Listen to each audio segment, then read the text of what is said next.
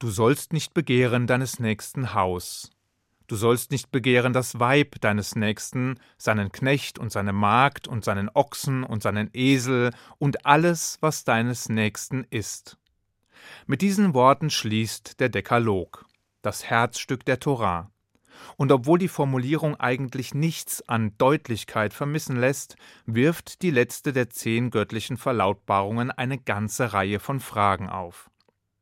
Wie etwa übertritt man das Verbot genau? Schon durch die Gedanken oder erst durch die Tat? Und falls es wirklich auf Gedanken ankäme, schlösse sich gleich die Frage an, ob man diese tatsächlich beeinflussen und kontrollieren kann. Außerdem gilt das Judentum doch als Religion der Tat. Und weshalb benennt das Gebot das Haus, die Frau, das Vieh des Nächsten ganz konkret, bevor es dann mit einer pauschalen und umfassenden Formulierung endet?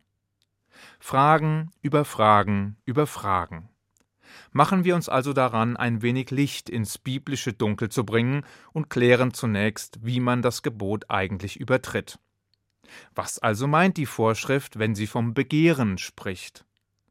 Einfach ausgedrückt bedeutet es, dass man etwas unbedingt haben möchte. Es geht also nicht lediglich um die Bewunderung oder um den anerkennenden Respekt für die Errungenschaften, den Besitz oder den Ehepartner des Nächsten, sondern um ein brennendes Verlangen danach. Elemente des Begehrens sind also gesteigerter Neid, drängende Begierde und Habgier.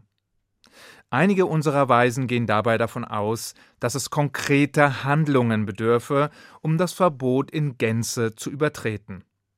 Zwar sind auch sie der Meinung, dass schon die verwerflichen Gedanken als solche zu verurteilen seien. Isoliert genügten diese allerdings nicht, um das zehnte Gebot zu verletzen. Vielmehr bedürfe es konkreter negativer Auswirkungen in der Praxis. Diese Sichtweise korrespondiert zwar mit dem allgemeinen Verständnis des Judentums und all seinen handlungsbasierten Geh- und Verboten, gleichzeitig spricht aber einiges dafür, dass wir es hier mit einer Ausnahme von der Regel zu tun haben. Denn bereits der Wortlaut der Vorschrift deutet nirgendwo an, dass es hier um mehr geht als um unsere Gedanken. Ganz im Gegenteil. Es geht ausschließlich um das Begehren als solches. Auch hier ist allerdings entscheidend, wohin dieses Begehren nach Ansicht unserer Weisen letztlich führt, wenn es nicht rechtzeitig unter Kontrolle gebracht wird. Schon der Prophet Micha sprach nämlich Erst begehren sie Felder und anschließend stehlen sie sie.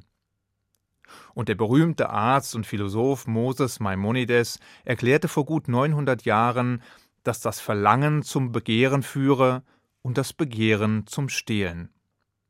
Ein biblisches Beispiel für solch eine Verkettung findet sich im Buch der Könige.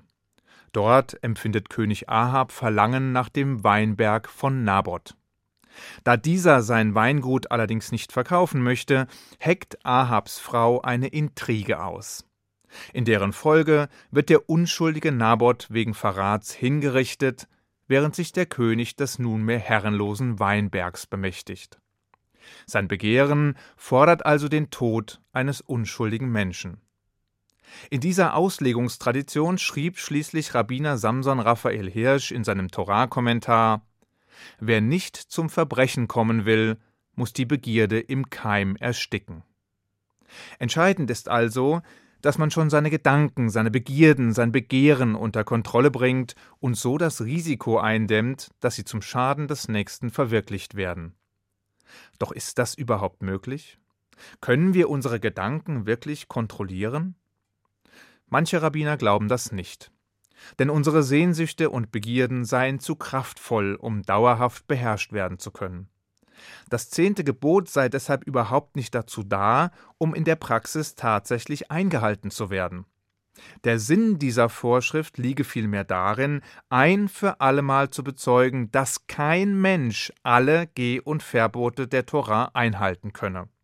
Sprich, da es per se unmöglich sei, seine Gedanken vollständig zu kontrollieren, sei es folglich auch unmöglich, diesem Gesetz zu entsprechen. Entscheidend sei der gute Vorsatz und nicht das Ergebnis.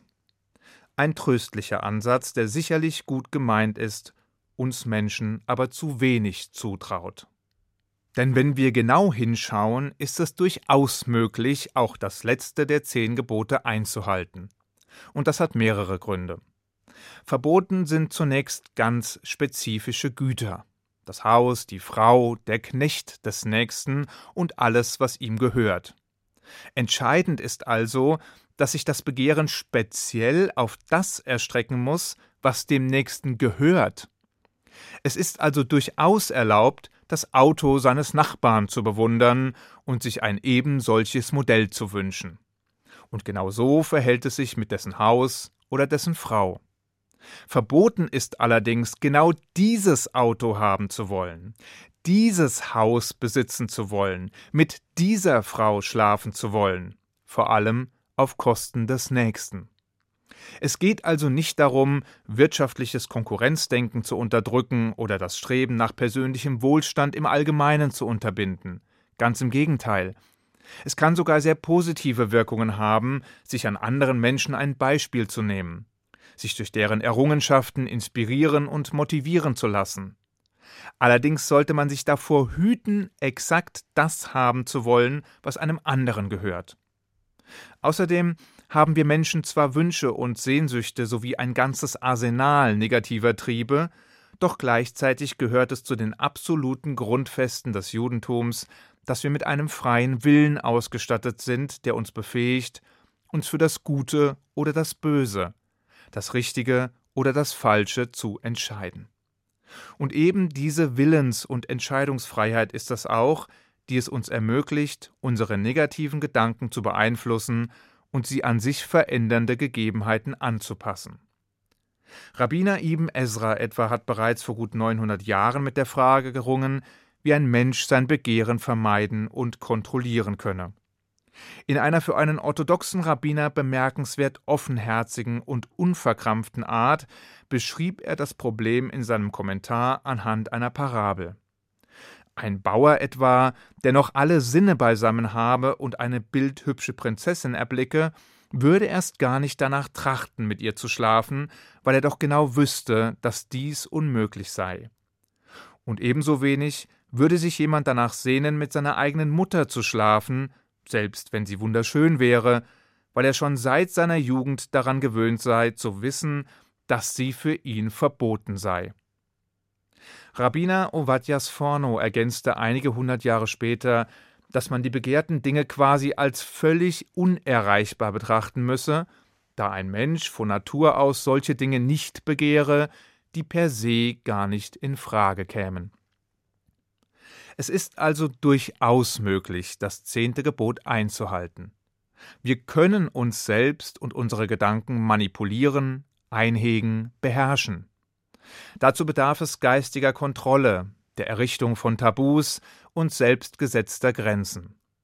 Der Weg dorthin ist zwar mitunter steinig, doch er schützt uns selbst letztendlich ebenso sehr wie unsere Mitmenschen. Und das sollte die Anstrengung doch wert sein oder? Bleibt die Frage, warum das Haus, die Frau, der Knecht etc. erst konkret bezeichnet werden, bevor ganz allgemein verboten wird, dasjenige zu begehren, was dem Nächsten gehört. Eine chassidische Antwort besagt, dass wir von den einzelnen Dingen, die ein Mensch besitzt, zu schnell auf sein Leben schließen. Wir sehen das tolle Haus, die attraktive Ehefrau, das kostspielige Auto unseres Nachbarn und schließen deshalb auf ein erfülltes und glückliches Leben. Doch der Schein kann nur allzu leicht trügen. Wenn man den Blickwinkel weitet und erfährt, welche Probleme auch die Menschen haben, von denen man es im ersten Moment nicht geglaubt hätte, verändert sich automatisch die eigene Sicht auf die Dinge. Erkennt man, dass es diesen Menschen mitunter viel schlechter geht als einem selbst, und dass der erste Anschein, der erweckt worden ist, durch den Blick auf die Gesamtsituation deutlich relativiert wird. Mitunter dürfte also schon dieser Perspektivwechsel reichen, um das brennende Verlangen zu löschen. Unsere Weisen erklären in den Sprüchen der Väter, dass derjenige ein Held sei, der seine Leidenschaften besiege. Der wahre Held ist aus jüdischer Perspektive also weder der heroische Kämpfer auf dem Schlachtfeld, noch der mächtige Herrscher oder der erfolgreiche Geschäftsmann. Ein Held ist, wer seine Leidenschaften besiegt, wer mit seinem Verlangen, seinen Begierden, seinen Trieben ringt und sie zähmt, wer verhindert, dass schädliche Gedanken zu noch schädlicherem Handeln führen. Und im Midrasch heißt es, die Schlechten werden durch ihre Herzen beherrscht und die Rechtschaffenen beherrschen ihre Herzen. Einfach ist es nicht, ganz und gar nicht. Aber wann war es das schon jemals? Ich wünsche Ihnen einen guten Schabbat.